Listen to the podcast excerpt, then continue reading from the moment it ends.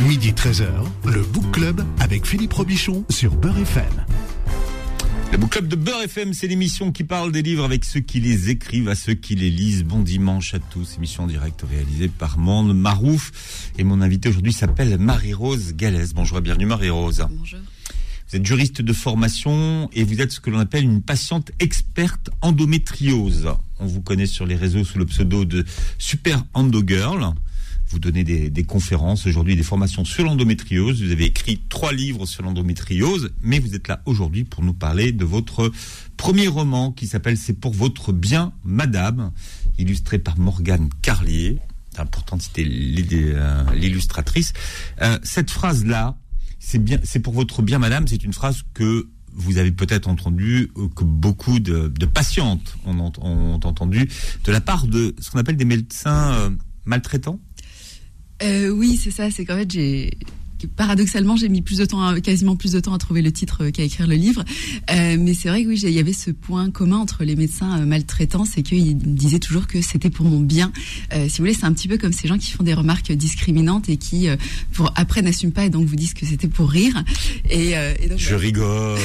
c'est ça. C'était pour rire. Pour rire. Ouais, non. Bah, écoute, si j'ai pas ri, euh, c'est qu'il y avait une raison. Et, euh, et donc c'est vrai que je me suis rendu compte que les, les médecins qui faisaient réellement ça pour mon bien, bah, en fait, ils m'expliquaient, voilà, on va faire examen pour telle raison. Euh, ils me demandaient mon consentement, mais du coup, ils n'avaient pas besoin de dire que c'était pour mon bien, puisque ça coulait de source. Alors que ceux qui, qui sont assez maltraitants, oui, on se raccroche aux branches comme ça. De, non mais c'est pour votre bien, madame. Enfin. Mhm. C'est aussi une phrase que vous entendez de la part de tous ceux à qui vous expliquez quelle est votre situation, euh, ce qui se passe, et qui vous disent mais c'était pour ton bien. Oui, oui, oui. C'est-à-dire que ce- quand on n'est pas malade, on comprend pas. On comprend pas et surtout en fait il y a, aussi cette idée que, que le malade n'est pas à même de juger la situation et euh, quand on essaie d'expliquer aux gens que on a côtoyé des, des médecins bien traitants, on a côtoyé des médecins maltraitants et que quand on dit qu'on a vu la différence et que si il y a une différence c'est que on a toute notre cervelle, tout va bien, on est malade, mais on est encore capable d'apprécier la situation. Hmm. Et vous expliquez très bien que quand on devient malade, finalement, notre corps ne nous appartient plus. Et quand on l'a dit, eh bien tout le monde a un avis. C'est ça. C'est un peu comme être enceinte. Euh, soudainement, alors tout le monde a, a sa petite astuce pour vous guérir. Euh, alors, euh, est-ce que tu essaies de dormir euh, en pleine lune, les pieds à l'envers? Oui, tout à fait. Manger des carottes aussi, oui, mais non. Oui, mais t'as vu, il y a machin qui a sorti un nouveau traitement, et puis il y a Bidule qui est une nouvelle technique opératoire. Donc tout le monde a son petit avis sur le sujet, et puis tout le monde a son petit avis aussi sur le quotidien que vous menez, quoi. Parce que il y a aussi cette idée que parfois quelque part le, le, le malade est malade parce qu'il le veut bien, hein. mais si vraiment il le voulait, il serait en bonne santé d'abord. Alors, euh, vous avez vous avez écrit trois livres sur l'endométriose en tant que patiente experte, et là, c'est un euh, un roman. Est-ce que vous avez une idée du genre auquel appartient votre livre?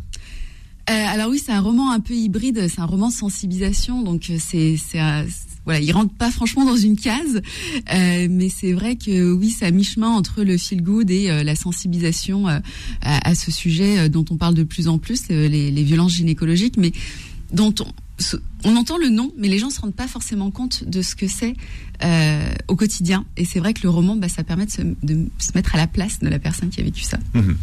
Et vous l'expliquez, hein, avec ce premier roman, j'ai voulu euh, rendre accessible le rapport du Haut Conseil à l'égalité sur ces violences, les violences euh, gynécologiques. Alors déjà, qu'est-ce qu'on entend par violence gynécologique?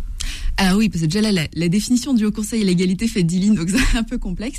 Mais euh, grosso modo, ce sont euh, des actes, des paroles euh, qui euh, qui vont finalement un peu déposséder déjà le patient de, de ses droits dans l'accès aux soins, de son libre arbitre sur les soins, les examens qu'il ne veut ou qu'il ne veut pas, et donc voilà qui peuvent aussi en- entraîner. bah, tout un tas de, de soucis par la suite, donc notamment dans son rapport à soi-même, dans son rapport au corps. D'ailleurs, les, les patients connaissent peu leurs droits. hein. Mais oui, mais à tel point que moi, en tant que juriste, Ah, Vous jurez, c'est ça, c'est ça, ouais. c'est ça. Ouais. Mais en- on connaît peu nos droits et même en les connaissant, euh, si vous voulez, les, on est dans une société où les médecins sont tellement pas habitués non plus à ce qu'on les fasse valoir, qu'ils présentent les choses de manière un peu, bah, de toute façon, vous n'avez pas le choix. Et, et moi-même, en tant que juriste, je me suis déjà retrouvée face à des médecins à me dire, mais est-ce que j'ai vraiment le droit de dire non? Et heureusement, il y a toujours une petite voix qui m'a dit non mais attends, euh, c'est ton corps, on est où là Tu fais encore ce que tu veux de ton corps, mais euh, mais c'est vrai que oui, c'est présenté de telle façon que même en connaissant ses droits, moi-même, je, me suis retrouvée des fois bouche bée en me disant mais est-ce que je, vraiment j'ai le droit de dire non en fait hmm. Alors vous vouliez euh, à travers le roman donner vie à ce à ce rapport et expliquer les conséquences psychologiques de ces violences euh, gynécologiques. Ah bah oui, parce qu'on a un beau rapport de 2018 qu'honnêtement, on est 30 euh, féministes spécialisées en santé à avoir lu, mais c'est tout. Euh, donc dans ce rapport, on nous donne des termes super techniques, on nous dit, voilà, ça pose des problèmes de confiance en soi, ça peut aller jusqu'au stress post-traumatique. Alors c'est bien, ça, fait des, des, jolis mots, des jolis hashtags, mais concrètement, ça, ça donne quoi au quotidien quand on doit se lever, aller au travail, interagir avec des gens? Voilà, comment, comment on vit quand on, ressent tout ça, quand on a vécu euh, ce passé-là. Mhm. Alors la maladie dont vous souffrez, c'est l'endométriose. Euh, alors vous avez des, vous êtes euh, vous avez des douleurs depuis depuis depuis quel âge à peu près? Alors moi, je fais partie des cas qui montraient même des douleurs avant les premières règles. Donc, les premiers symptômes, on peut les noter vers 6-7 ans. Donc en gros, il y a des douleurs dont, j'ai appris à vivre sans à, à peine 30, 30 ans. quoi. Donc euh, ça, fait bizarre d'ailleurs quand euh, on a quasiment connu toute sa vie avec ces douleurs-là et qu'elles disparaissent. Bah, tiens, c'est sympa la vie en fait. Euh, donc oui, j'ai quasiment toujours connu ces douleurs avec bah, l'arrivée des premières règles qui a forcément été catastrophique. Mmh. donc voilà. Et vous avez été diagnostiqué à 26 ans. D'accord, et vous avez connu ce que vous appelez, et vous aimez beaucoup le mot, l'errance thérapeutique. Alors, pourquoi vous n'aimez pas ce mot d'errance thérapeutique? Euh, Parce que dit comme ça, c'est un côté très poétique, euh, errance, on s'imagine limite un truc de l'époque romantique, euh, voilà, avec les gens qui sont là à se balader dans les parcs, les tenues de la belle époque. Mais, alors que c'est quand même surtout un parcours du combattant, ça ressemble plus à un, parcours d'entraînement de militaire qu'une balade. Mhm. C'est-à-dire, vous êtes allé de, spécialiste en spécialiste. Enfin, quand vous étiez petite, j'imagine que vous en parliez à vos parents, enfin à votre maman. Alors, euh, bah, c'est vrai que en fait euh, oui quand euh, vous dites euh, voilà je, suis malade je suis pas bien je, je peux pas aller à l'école on vous emmène chez le médecin. Mais si vous voulez moi je suis encore d'une génération où on disait que les règles douloureuses c'est normal qu'il faut apprendre à, vivre avec. Et puis comme il y a quand même un caractère génétique dans l'endométriose très souvent on se retrouve avec une lignée de femmes qui vous disent j'ai souffert ta grand-mère a souffert tu souffriras avec le côté malédiction divine qui pèse sur la famille. Et on n'en est pas morte. C'est ça aussi euh, et donc, euh, donc on, on s'auto-censure, on va pas forcément euh, voir les médecins. Moi, il a fallu en fait vraiment euh, que j'ai un, gros souci de santé, une, rupture de kyste ovarien, donc qui est même pas un kyste endométriosique, un kyste fonctionnel, mais qui allait de pair avec une décharge d'œstrogène. Or, comme c'est une maladie œstrogène-dépendante, ça a complètement fait flamber la maladie. Mais sans ça, honnêtement, j'aurais pas fait poser le diagnostic parce que quand ce, cet événement est arrivé, moi, ça faisait deux ans que j'avais compris que c'était une endométriose voyant que les médecins euh, ne se montraient pas euh, très alertes et que j'avais autre chose à faire que de les payer pour m'entendre dire que c'était dans ma tête, j'avais laissé tomber. Mais c'est vraiment quand je me suis retrouvée alitée que je me suis dit, bah en fait, euh, sans diagnostic, j'ai pas de traitement et sans traitement, ma vie part en sucette. Donc, mhm. Donc il faut quand même qu'on le pose. C'est ça. Comment est-ce que vous êtes devenue une, une experte de votre maladie?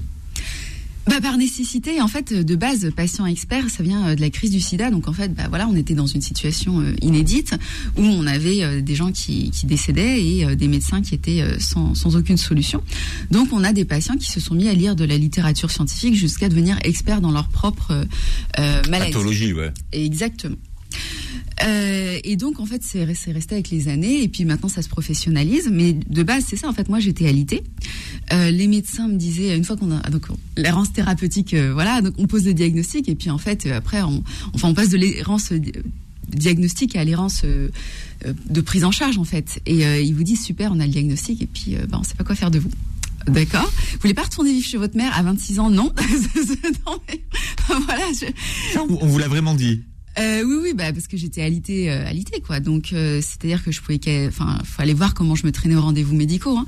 Euh, J'y allais avec un sac plastique parce que j'avais peur d'être prise de vomissement tellement j'étais mal. Dans les salles d'attente, euh, je mettais mon sac sur un, un, siège et je me roulais en boule je tenais pas debout. Et, euh, et, vraiment, ils savaient pas quoi faire de moi. Ils étaient complètement démunis. Et donc, bah, je me suis dit, bah finalement, la, la seule personne qui a vraiment envie de me sortir de là et qui consacrera tout son temps, c'est moi. Donc je me suis mise à lire des choses jusqu'à et puis on absorbe, on absorbe. Alors vous êtes allé chercher où? Alors j'ai commencé par du tout public, euh, vraiment euh, des trucs genre top santé, euh, tout ça.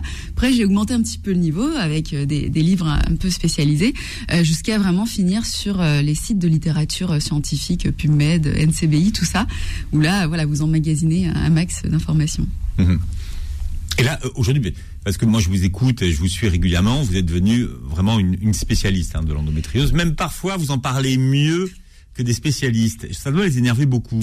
Alors ça dépend lesquels. Il y a euh, des médecins qui euh, qui me demandent de leur faire euh, des formations un peu en accéléré, euh, des journalistes, des généralistes pardon, des euh, des sages-femmes, des étudiants en médecine, euh, tout ça, euh, parce qu'ils se sentent vraiment démunis et euh, généralement ils, viennent assis avec un passif, c'est-à-dire que dans leur patientèle ils ont été confrontés euh, à une patiente qui a de l'endométriose, ils se sont sentis en échec parce qu'ils savaient pas quoi proposer et donc euh, ils sont très heureux d'avoir mes formations parce qu'ils se disent bon bah la prochaine fois je, je serai armée. Euh, j'ai été euh, recrutée entre guillemets euh, par un projet de recherche scientifique euh, qui s'appelle EndoGalaxy. On va faire vraiment de la recherche fondamentale. Et, et voilà, les l'autre jour, j'étais à la table au même titre que les scientifiques. Donc ça dépend, ça dépend des personnes, mais il y en voilà, il y en a qui le vivent bien, mais l'autre jour, euh, ça m'a fait rire parce qu'il y avait un, un gros colloque euh, sur l'endométriose et donc il y avait une conférence entière sur euh, oui, les patientes qui ont de l'endométriose nous, nous disent que qu'on fait parfois des violences et notamment certaines influenceuses et ça m'a fait rire parce que la seule influenceuse sur le créneau c'est moi donc j'avais envie de dire gars, vas-y, balance le nom. Tant- Ah, tant alors. TikTok, sur TikTok, vous avez de la concurrence. Hein. Ah oui, Alors sur TikTok, c'est un sujet qui cartonne. Mais oui, mais oui, mais parce que en fait, si vous voulez, TikTok euh, maintenant c'est beaucoup ouvert à l'humour et euh, c'est tellement ridicule euh, ce qu'on nous sort que qu'il y a de quoi en faire des sketchs à l'infini. Aujourd'hui, la compréhension de l'en- de l'endométriose par rapport à quand vous étiez petite a beaucoup progressé. Mais j'ai l'impression que, que peu de gens arrivent à la définir toujours.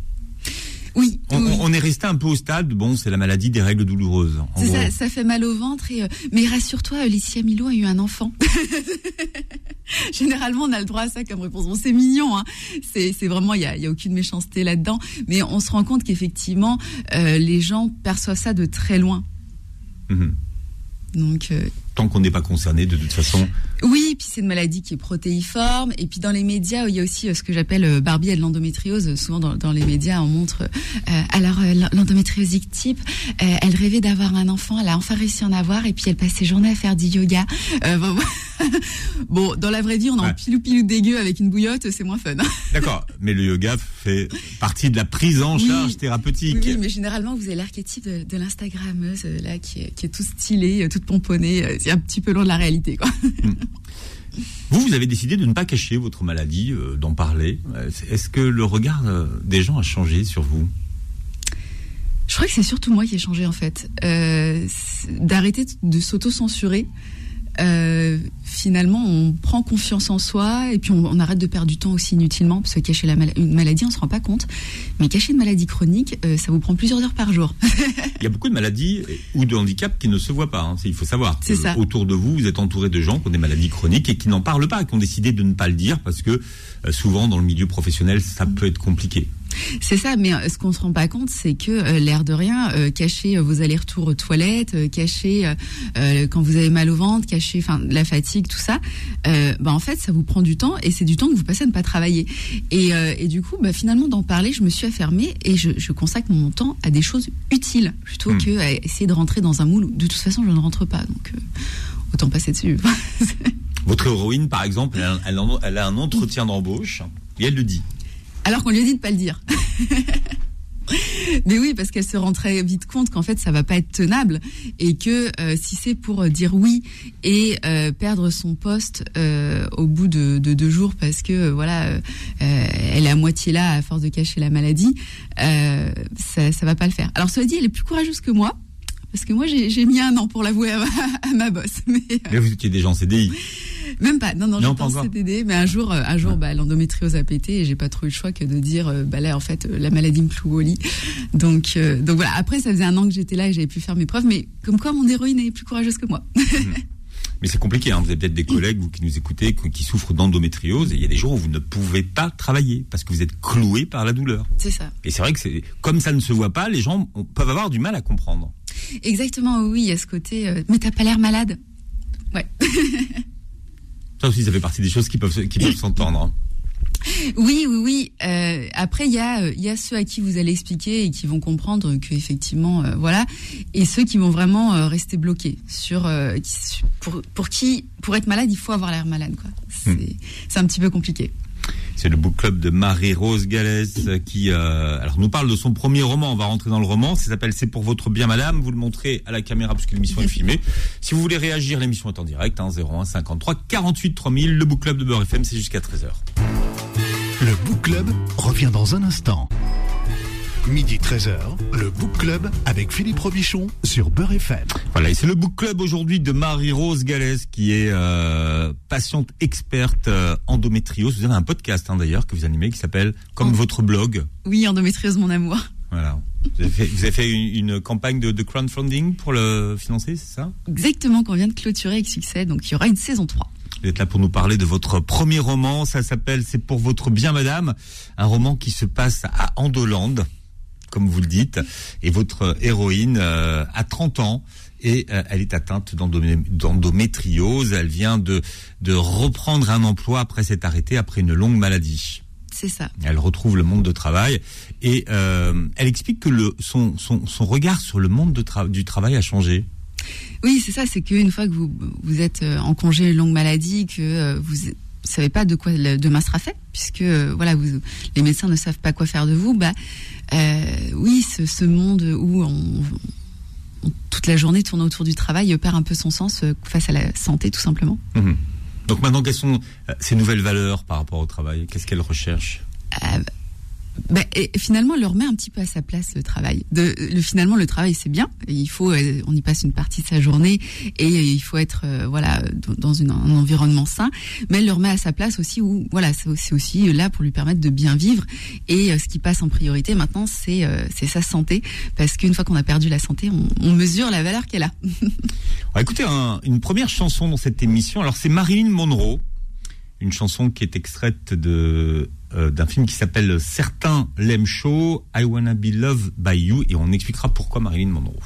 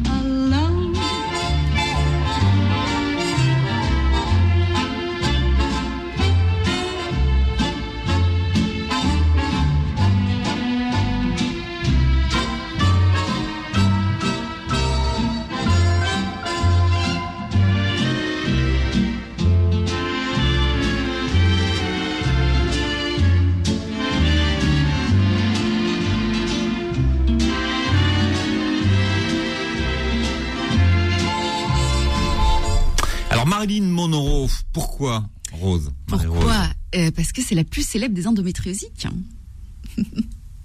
Et comment on le sait? Parce qu'à l'époque, j'imagine que le mot n'imaginait même pas, enfin n'existait pas. Et oui, à l'époque, euh, oui, on était encore un peu dans le flou artistique, on posait même pas les diagnostics. Enfin, du moins, on les disait pas aux patientes. Euh, c'est l'un de ces biographes, en fait, qui, euh, en creusant euh, son dossier médical, est retombé sur les, les rapports qu'avaient fait les chirurgiens. Et on comprend qu'elle a subi un certain nombre d'opérations, donc pour essayer de canaliser cette endométriose. Sauf que bon, les médecins, ils déjà qu'aujourd'hui on maîtrise assez peu, à l'époque c'était encore pire. Donc en gros, chaque opération entraînait plus de dégâts. Et donc ça explique bah, son, son addiction aux médicaments, qui étaient tous ces antidouleurs, qui étaient là pour essayer de gérer les effets de la maladie. Hum. Alors après, il y a toutes les questions, mais comment c'est possible Elle a l'air tellement bien, euh, c'est un sexe symbole. euh. Parce qu'elle a pas l'air malade. on en revient, euh, voilà, l'éternel euh, problème de l'endométriose. On n'a pas l'air malade, mais moi c'est marrant entre guillemets. Euh, je dis toujours euh, quand on me dit ça, je réponds bah oui, mais faut juste pas m'ouvrir parce qu'à l'intérieur c'est la catastrophe. Et euh, c'était exactement ça pour Marilyn. Les, les rapports des chirurgiens sont assez dramatiques. Sont, on voit qu'elle en a partout sur les organes, qu'au fil des opérations on développe des adhérences, donc tout, tous les organes sont collés les uns contre les autres. Et, euh, et du coup, oui, ça, ça représente assez bien ce paradoxe de l'endométriose. Le mot euh, de ceux qui en souffrent, hein, c'est endométriosique. C'est ça. Alors, il y a autant d'endométriose que de personnes qui en souffrent, et c'est pour ça peut-être que c'est compliqué à, à définir. Si vous deviez définir votre maladie, qu'est-ce que vous diriez? Euh, alors, si on veut une définition euh, carrée, c'est euh, endométriose, donc étymologiquement parlant, on retrouve endomètre, la- ce qui tapisse l'intérieur de l'utérus, et ose, donc malade. Donc, en fait, on, on est sur une espèce d'endomètre un petit peu mutant euh, qui va aller se balader dans le corps et donc faire des dégâts là où il devrait pas être, hein, forcément. Donc, il faut expliquer que ça se déplace. Alors oui et non, en fait, on ne sait pas trop encore comment ça fonctionne. Visiblement, on a des lésions à la naissance, euh, mais euh, certaines peuvent se déplacer. On ne sait pas trop encore. Ça, c'est un des points d'interrogation. Mais euh, ce qu'on sait, c'est qu'on peut en avoir partout dans le corps. Et alors, quels sont les, les symptômes? Alors les symptômes les plus courants, ça va être euh, des règles douloureuses, de violentes contractions utérines, des douleurs pendant les rapports, euh, des problèmes digestifs euh, avec des, douleurs euh, à la miction, à la défécation, et ce qu'on appelle des douleurs neuropathiques, donc quand les, nerfs sont atteints. Mhm. Et donc, ces, ces douleurs neuropathiques, elles peuvent être localisées partout? Alors, euh, bah, ça va être en fait en fonction euh, des lésions, euh, donc là où les nerfs vont être abîmés. Le plus souvent, c'est dans le pelvis, hein, donc en fait, ça va être au niveau voilà du, du bas ventre, des sensations de décharge électrique, de picotement, de fourmillement, une pression d'étau, une difficulté à supporter les vêtements. Voilà, donc des symptômes. Les douleurs neuropathiques, ça va pas être comme les douleurs auxquelles on est habitué le plus souvent, qui sont des douleurs assez aiguës. Là, c'est des douleurs un petit peu sourdes parce que ce sont les nerfs qui qui sont endommagés en fait et qui, euh, rappelons-le, hein, les nerfs c'est ce qui envoie le, le message de douleur au, au cerveau et, euh, et donc ça va envoyer des messages un petit peu un petit peu étranges au cerveau. Mhm. Et c'est courant, hein, les douleurs euh, neuropathiques. euh, nous sommes nombreux à en souffrir. Voilà, mais c'est vrai que euh, c'est pas toujours bien identifié aussi bien par euh, par les malades eux-mêmes que par les soignants. Et donc, elle est prise en charge par ce qu'on appelle un Un algologue l'algologue, c'est le spécialiste. De la douleur, c'est un médecin de, qui toute la journée traite euh, juste de la douleur parce que c'est c'est un sujet à part entière. Alors, qu'est-ce qui agit sur ce sur ces douleurs? Parce que pour quand même fréquenter euh, pas mal de, de- de femmes qui souffrent d'endométriose, euh, il n'y a pas grand-chose qui soulage les douleurs. Et, et- et- et finalement, c'est ça qui est central.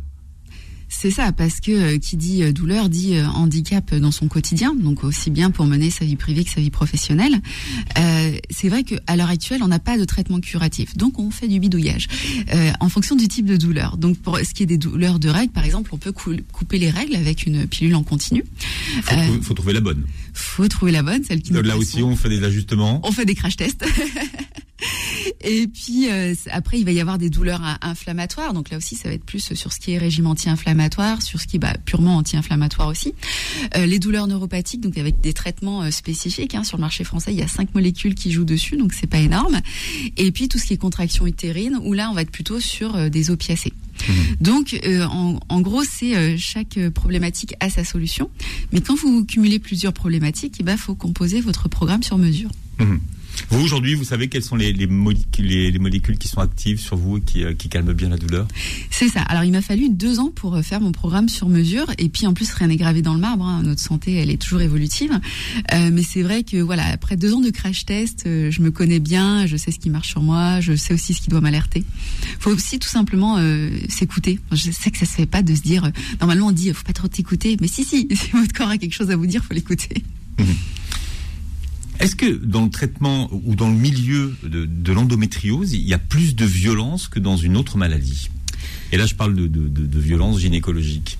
Alors il y a un, un petit test qui a été fait par une association euh, l'autre jour euh, qui montrait que oui, euh, les endométriosiques ont, font plus de, ont, subissent plus de violence euh, que les femmes qui n'en ont pas.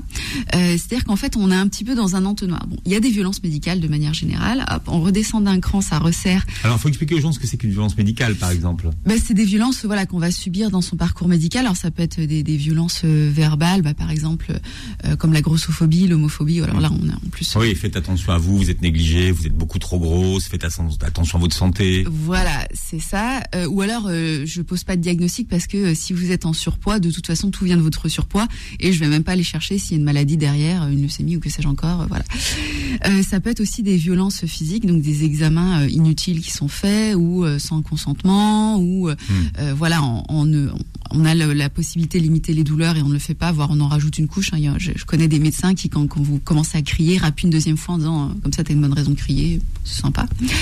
Donc ça, c'est les violences médicales. Les Alors, violences- vous, vous, vous, on vous, on vous faisait faire des tests de grossesse. Ça, je l'ai eu. Ça, je l'ai eu, mais en fait, on l'a toutes. Euh, c'est, euh, en fait, faut savoir que euh, quand vous arrivez aux urgences gynécologiques, euh, la première chose qu'on vous fait faire, c'est un test de grossesse, parce que la première cause de mortalité quand vous êtes enceinte, c'est la grossesse extra-utérine. Donc, en fait, leur première préoccupation, c'est de déterminer si vous êtes enceinte ou pas pour savoir si vous faites une grossesse extra-utérine. Sauf que ils vont pas vous croire sur parole. Si vous dites que mon dernier rapport, c'était il y a trois ans, Voilà, ou que vous êtes encore vierge, ou que vous, Ouais. vous êtes en, vous, enfin bref, euh, qui, ouais, vraiment il y a aucune raison pour euh, que vous soyez enceinte. Il vous, il ne vous croit pas. C'est euh, tant qu'on n'a pas le test. Et il y a une espèce de chantage. Moi, je me souviens d'une fois où euh, en fait elles, elles m'ont coincé à deux infirmières et en gros c'était meuf, tu, tu le fais ou on te fout la porte quoi.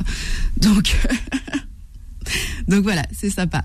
Inutile de dire que les soins que j'ai eu après n'étaient étaient de la même qualité et que donc ce passage au passage aux urgences m'aura juste euh, coûté quelques euros. et après dans l'entonnoir, quand on continue, qu'est-ce qu'il y a d'autre? Bah, les violences euh, gynécologiques, hein, parce que bah, en fait, euh, c'est ce qui ressort du rapport du Haut Conseil à l'égalité sur sur le thème, c'est que euh, quand vous êtes une femme, vous allez au moins une fois par par an chez le gynéco. Donc de fait, euh, quand on multiplie les occasions de subir des violences, euh, voilà. Il y a aussi cette idée euh, que euh, de toute façon les femmes, euh, elles se plaignent pour rien. Euh, ce fa- fameux syndrome de Yuntel, c'est-à-dire que si vous vous plaignez de maux de ventre et que vous êtes un homme, vous serez plus rapidement pris en charge. De manière générale, les diagnostics sont posés beaucoup plus tôt chez les hommes que chez les femmes. Et en plus, après, on resserre encore avec l'endométriose. Donc, vous êtes une femme, vous êtes chez le gynécologue, vous allez encore plus souvent chez le gynécologue puisque vous avez une maladie gynécologique. Et en plus de ça, c'est une maladie qu'on appelait l'hystérie il n'y a pas si longtemps que ça. Où, euh, en gros, il y a encore cette idée de Qu'est-ce qu'on appelait l'hystérie? L'endométriose. Euh, étymologiquement parlant, hystérie, ça veut dire maladie de l'utérus. Donc en fait, c'est juste. Oui, ça vient Ah oui, quand on disait c'est une hystérique, voilà du grec hystéra donc euh, qui veut dire utérus donc jusque et donc de base en fait on était vraiment sur un côté organique. On avait repéré euh, même de l'extérieur hein, à l'antiquité grecque euh, donc le ventre qui gonfle les contractions utérines euh, les violentes douleurs. Donc ça on avait bien identifié. Donc pendant plusieurs siècles on va rester sur cette origine organique. Alors on n'a pas trop de connaissances médicales. Alors du coup ça c'est un peu marrant parce qu'on pense que l'utérus se balade dans le corps et, et que du coup c'est ça qui cause les douleurs. Alors on essaye de le, rattraper. Alors on fait des fumigations du col de l'utérus pour lui avec des, des, des senteurs qui, sont assez sympas en lui disant mais reviens par ici, ça va bien se passer. Euh, mais bon, ça marche pas trop bien. Et puis là-dessus arrive Freud, Charcot et tout ça où on décrète que en fait ça doit être un traumatisme. Euh, c'est pour ça qu'on voit rien en fait. Ça doit être un traumatisme euh, qui se matérialise ou quelque chose comme ça. Et c'est là que ça part en sucette et qu'on commence à nous soigner à coups d'électrochoc. Et il y a encore cette idée de, bah, effectivement, on en revient de vous avez pas l'air malade, vous plaignez pour rien, vous cherchez à attirer l'attention, et il faut être ferme avec vous. Hein, l'hystérique, c'est ça. L'hystérique, c'est la femme qu'on gifle pour la calmer, pour qu'elle se ressaisisse et la faire rentrer dans le rang. Et il y a encore un peu cette idée ouais, dans l'endométriose. Marie-Rose Galès est avec nous pour nous parler de son premier roman qui concerne l'endométriose. C'est pour votre bien, madame, et vous êtes avec nous jusqu'à 13h. Le Book Club revient dans un instant. Midi 13h, le Book Club avec Philippe Robichon sur Beurre FM. Voilà, et nous parlons du premier roman de notre invitée Marie-Rose Galès, qui est experte, euh, patiente experte endométriose et qui publie C'est pour votre bien, madame, et vous avez euh, quitté la vulgarisation scientifique pour passer au domaine du roman. Un roman qui mélange, vous disiez le feel good tout, tout à l'heure, mais il y a pas mal de développement personnel et d'informations euh, scientifiques pour ça. Du développement personnel, puisque ce qui est intéressant, c'est de suivre le parcours de reconstruction de votre euh, de votre héroïne. Oui, j'ai fait le choix délibéré euh, de pas décrire ce qu'elle a vécu déjà pour pas raviver le, le trauma des, des lectrices. Et puis euh, oui, pour- vraiment me concentrer sur ce parcours de reconstruction, sur l'après. Ok, on- elle a vécu ça, c'est ça a impacté sa vie, très bien. Mais maintenant, comment elle fait pour se relever? Mhm. Vous démarrez euh, le roman par une citation de votre idole, Jane Austen, tirée d'Orgueil et Préjugés. Pourquoi? Ah bah parce que ça c'est un, un petit clin d'œil euh, à la fin, mais euh, mais euh, oui c'était puis puis comment ne pas écrire un, son- un roman sans, sans citer Jane Austen? Pourquoi? Elle était en quoi est-ce qu'elle était avant-gardiste? Euh, bah, elle faisait du féminisme à une époque où, où ça n'existait pas, Jane Austen. Euh, elle dénonce dans plusieurs livres le fait que qu'en Angleterre, les femmes n'héritaient pas et se retrouvaient euh, à la rue. Euh, elle dénonce pas mal de choses comme ça aussi. euh, et dans, dans Orgueil et Préjugés, on a cette héroïne euh, qui est beaucoup trop intelligente pour une femme de son époque et joue de son intelligence avec son entourage. Alors, elle souffre, votre héroïne Aliénor, de ce qu'on appelle du trust post, Stress post-traumatique. voilà, post-traumatique. Donc ça, ça a été mis en, en, en évidence hein, par le rapport. Tout hein, à que fait. Vous voulez euh, mettre en avant ce matin. Tout à fait. C'est, euh, c'est, euh, on, on se dit que les violences gynécologiques c'est un petit peu banalisé. De oui, c'est, euh, c'est la mauvaise, euh, euh, le mauvais rendez-vous de, de l'année. euh, On en prend pour son grade, mais on passe tout par là, donc euh, c'est ok. Et euh, c'est, c'est vrai qu'on a montré avec ce rapport du Conseil à l'égalité que euh, c'est plus que ça et qu'on en vient. De manière pas si rare que ça, parce que par exemple dans les accouchements c'est 25% quand même de stress post-traumatique. Ouais voilà, hein, ça, ça remet les choses en place quand même. hein. C'est beaucoup, hein, 25%. C'est ouais, beaucoup, ouais, c'est beaucoup euh, pour quelque chose qui est assez commun à l'accouchement finalement. Euh, et le stress post-traumatique, c'est quelque chose qui va impacter tous les pans de votre vie. Euh, et et c'est, c'est une maladie psychologique, donc il faut chercher. et Mm. heureusement, on peut en guérir, mais il faut chercher avant tout à en guérir. Et Mm. pour ça, il faut le reconnaître. Alors vous parliez de l'accouchement, il faut dire que sur la question de l'endométriose, hein, vous me disiez que les sages-femmes sont, sont très au fait, hein, Oui, très oui, en pointe. très en pointe. Et vraiment, on sent une réelle motivation euh, d'être là, euh, de se former et d'être là au quotidien euh, pour les patientes. Donc ça fait plaisir. Sur le, le traitement et la prise en charge du euh, stress post-trauma- post-traumatique, je sais pas, j'arrive pas à le dire, elle, elle- elle pratique ce qu'on appelle de l'EMDR. Alors faut faire attention à l'EMDR, hein, faut mettre... il y a beaucoup de charlatans Oui, sur, alors sur la question. Non, mais non, il faut être clair. Parce que ça, se pratique beaucoup, le MDR. Alors, on va expliquer ce que c'est. Alors voilà, déjà effectivement le MDR c'est ce qui est préconisé par la haute autorité de santé, euh, tout ça voilà en première intention euh, pour euh, traiter le stress post-traumatique. Donc en fait ça va consister à vous faire faire des mouvements euh, des yeux, euh, les mêmes en- qu'en fait vous faites pendant votre sommeil pour euh, archiver les souvenirs. Parce qu'en fait finalement le stress post-traumatique c'est un blocage au niveau neurologique de de l'archivage de vos souvenirs. Euh, au moment en fait où vous allez euh, vi- vivre votre trauma, votre cerveau va décrocher entre guillemets pour vous préserver. Sauf que du coup vous n'allez pas digérer. Et c'est un petit peu, si vous voulez, comme euh, quand votre PC vous demande de faire une mise à jour et que vous ne faites pas la mise à jour. Et du coup vous avez tout le temps la fenêtre pop-up qui vous dit faites la mise à jour, faites la mise à jour. Plus tard. Voilà. Et du coup, bah, c'est un peu ça dans le stress post-traumatique. C'est-à-dire qu'après, la- la moindre odeur, le moindre bruit va nous rappeler euh, le, le souvenir et on va avoir des flashs, des choses comme ça. Et donc, en faisant faire ce mouvement à vos yeux, on va faire en sorte d'archiver. Donc, du coup, voilà, vous n'allez pas oublier, hein, c'est toujours là, mais ça sera plus pré- au- dans le présent. Ça va se mettre dans la, dans la case souvenir. Vous allez pouvoir vous reconnecter au présent, revivre votre vie. Euh, mais c'est vrai que le problème, donc même si l'EMDR est indiqué en première intention, c'est que la, la formation à l'EMDR est pas franchement encadrée. Du coup, il y a à boire et à manger. Euh, donc effectivement, Donc, il faut trouver un bon praticien. voilà, exactement. Je conseille de faire attention, euh, d'être vigilant, voilà, quand- au moment de, de sélectionner euh, son praticien. Hum, Comment vous avez trouvé le vôtre?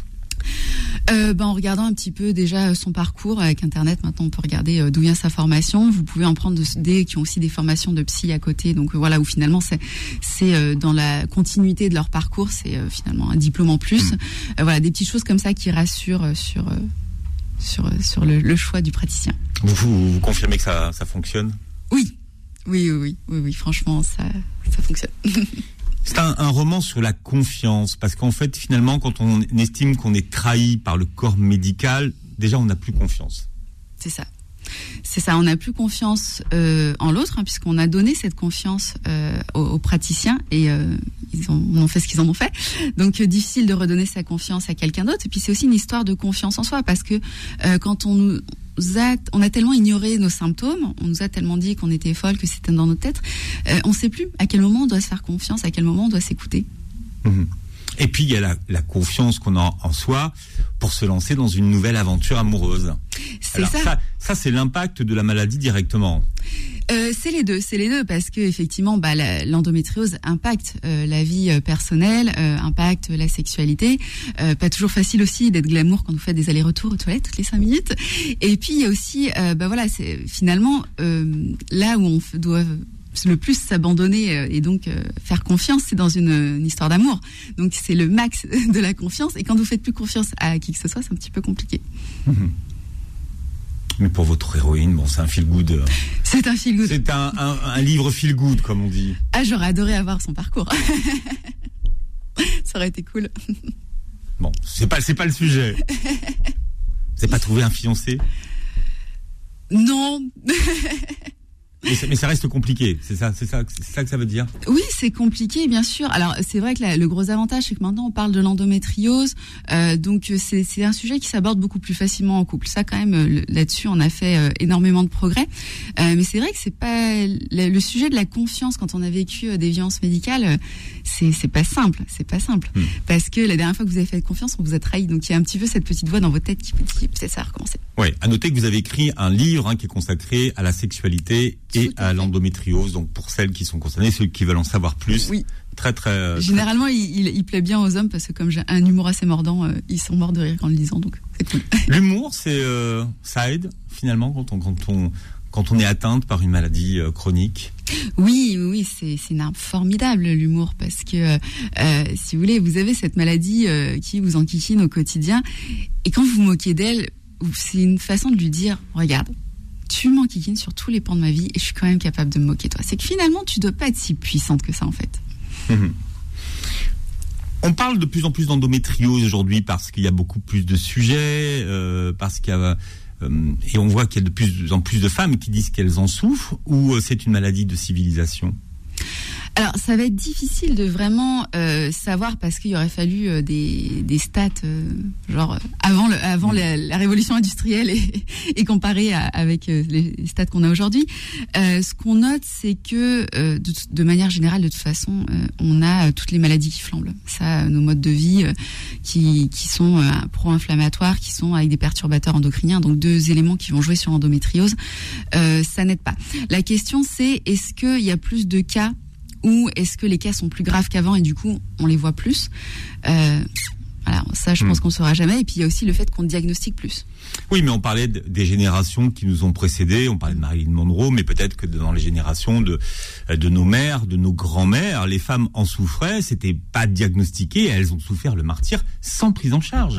C'est ça, c'est ça. Moi, je, ma grand-mère qui en soi euh, n'avait pas de diagnostic, mais quand vous voyez qu'elle a passé euh, que, euh, une dizaine d'années à faire 15 fausses couches, euh, qu'elle avait de violentes douleurs, tout ça, bon, on se dit qu'il devait y avoir quelque chose, il devait y avoir quelque chose derrière. Et puis même de- quand on recherche les écrits, on retrouve des traces euh, jusqu'à l'Antiquité grecque où on a euh, des descriptions. Mhm. Et sans prise en charge encore une fois. Alors ils essayaient quand même, ils, essayaient, mais euh, bon, euh, c'était des prises en charge, on, on improvisait. Alors Marie-Rose Gallès, pourquoi euh, être passée au roman? Qu'est-ce que vous avez pu dire dans un roman que vous n'auriez pas pu dire dans un essai scientifique? Alors parce que un essai sur les violences gynécologiques, euh, enfin moi la première, pff, Les vogues, c'est les vogues, hein c'est- ça, VGO, VOGO, mais je euh, sais pas comment on appelle ça. ouais. enfin franchement, euh, moi la première quand il faut en lire, je, le- je le fais parce que ça fait partie du métier de, de patient expert, hein, mais euh, bon c'est quand même pas super euh, super fun. Mais qu'est-ce que vous pouvez dire de plus dans un roman? Bah, on peut, euh, on peut montrer le quotidien. On peut montrer le quotidien parce que c'est bien joli de lister euh, des symptômes, des choses comme ça, mais concrètement, ça, ça, ça veut dire quoi ne plus avoir confiance en soi euh, D'accord, très bien, mais euh, du coup, ça, ça se manifeste comment quand vous êtes au travail et que vous osez pas, voilà, présenter un PowerPoint, des choses comme ça? Euh, et euh, et là, on, on se rend compte en fait, on, on peut euh, se mettre dans les baskets de l'héroïne et le vivre soi-même et de voir effectivement, bah, on vit sa journée et on, voir comment ça impacte toute la journée, les cauchemars la nuit, euh, les voilà le problème à, à se lier à nouveau avec des personnes, euh, le problème à s'imposer euh, sur son lieu de travail, des choses comme ça. Et vous ne savez pas si vous pouvez présenter un, un PowerPoint parce que vous ne savez pas si vous allez pouvoir rester sur vos sur vos jambes. Enfin, c'est- Aussi. voilà, c'est ça qu'il faut expliquer. Aussi, c'est ça, c'est euh, parce que l'héroïne, elle reprend donc après un, un congé longue maladie, euh, et du coup, elle sait pas dans quelle mesure elle va tenir à ce poste, et c'est euh, c'est au jour le jour euh, où elle découvre les, les limites de son organisme aussi, quoi. Mhm. Et les employeurs sont pas forcément formés et toujours compréhensifs. C'est ça, c'est ça. Les employeurs et les et les collègues. Et les collègues, oui, oui. Qu'est-ce que vous conseillez à une, femme qui aujourd'hui découvre qu'elle souffre d'endométriose? Déjà, quel est le bon, euh, le bon euh, praticien à voir en premier? Celui qui va vous aider le plus? Alors là, c'est difficile parce que ça va dépendre des symptômes. hein. Il y en a qui vont plus avoir de symptômes gynécologiques et d'autres plus euh, symptômes euh, euh, gas- gastro. Donc euh, voilà, on va pas forcément aller se diriger vers le même professionnel. Ce que euh, je pourrais conseiller, donc, c'est vraiment d'apprendre à connaître sa maladie, pas l'endométriose de la voisine. La voisine, c'est la voisine, mais vraiment sa maladie à soi pour vraiment se faire son programme sur mesure avec son équipe sur mesure. S'il faut une équipe quand on est une endométriose. Oui, parce que vous expliquez que ce qui fonctionne très bien sur les symptômes de la voisine peut ne pas du tout fonctionner sur vous. C'est ça, c'est ça. Donc il faut se faire euh, sa petite équipe avec voilà, comme on disait tout à l'heure, son algologue, son gynéco, peut-être sa sage-femme, euh, voilà. Son prof de yoga. Exactement. Bon, vous avez une tisane soi-disant miracle Qu'est-ce qu'il y a dedans? Euh, tisane soi-disant miracle, peut-être pas, mais euh, oui, euh, bah c'est les bonnes vieilles, voilà, des, plantes anti-inflammatoires comme le curcuma, la cannelle, gingembre. voilà, généralement j'aime bien me faire celle-là. Mais vous avez aussi des plantes comme l'achillée millefeuille, hein, qui est anti-inflammatoire, antispasmodique. Donc là aussi, en fait, c'est une prise en charge qui date de l'Antiquité, qui est toujours d'actualité. On voit fleurir pas mal de régimes anti-inflammatoires, hein, d'ailleurs, aujourd'hui, Oui, oui, oui, il y en a que ça soulage. dédiés à l'endométriose. Voilà. Alors là aussi, euh, faut euh, faut faire un crash test, hein, voir ce qui marche sur soi. Il y en a euh, qui vont euh, devoir tout arrêter, d'autres juste en limitant un peu de laitage ou un peu de gluten, ça marche. Euh, voilà, cha- à, à- à chacun de voir ce qui lui correspond. Euh, essayez peut- peut-être avec un petit calepin de lister déjà vos symptômes en fonction de ce que vous mangez sur un mois pour voir euh, cibler un petit peu plus votre régime. Marie-Ro- euh, Marie-Rose Gallès. Alors, on vous suit sur les, euh, en podcast. Vous êtes à quelle, euh, quelle saison aujourd'hui? On va attaquer la troisième saison. D'accord. Donc ça, on vous trouve, on vous trouve comment? Euh, bah, sur les plateformes d'écoute, Apple, Spotify, voilà. Très présente sur les réseaux, sur Insta, c'est. Super Girl. Et votre livre, c'est pour votre bien, madame. On le trouve où? Vous le trouvez sur Amazon. Voilà, D'accord. Vous commandez sur Amazon. Merci d'avoir été avec nous. avec plaisir. Voilà, vous pourrez réécouter cette émission qui s'écoute très bien en podcast, elle aussi sur beurrefm.net. Vous verrez la vidéo sur la chaîne YouTube. Et passez un très bon dimanche sur Beurre FM. Retrouvez le Book Club tous les dimanches de midi à 13h sur Beurre FM.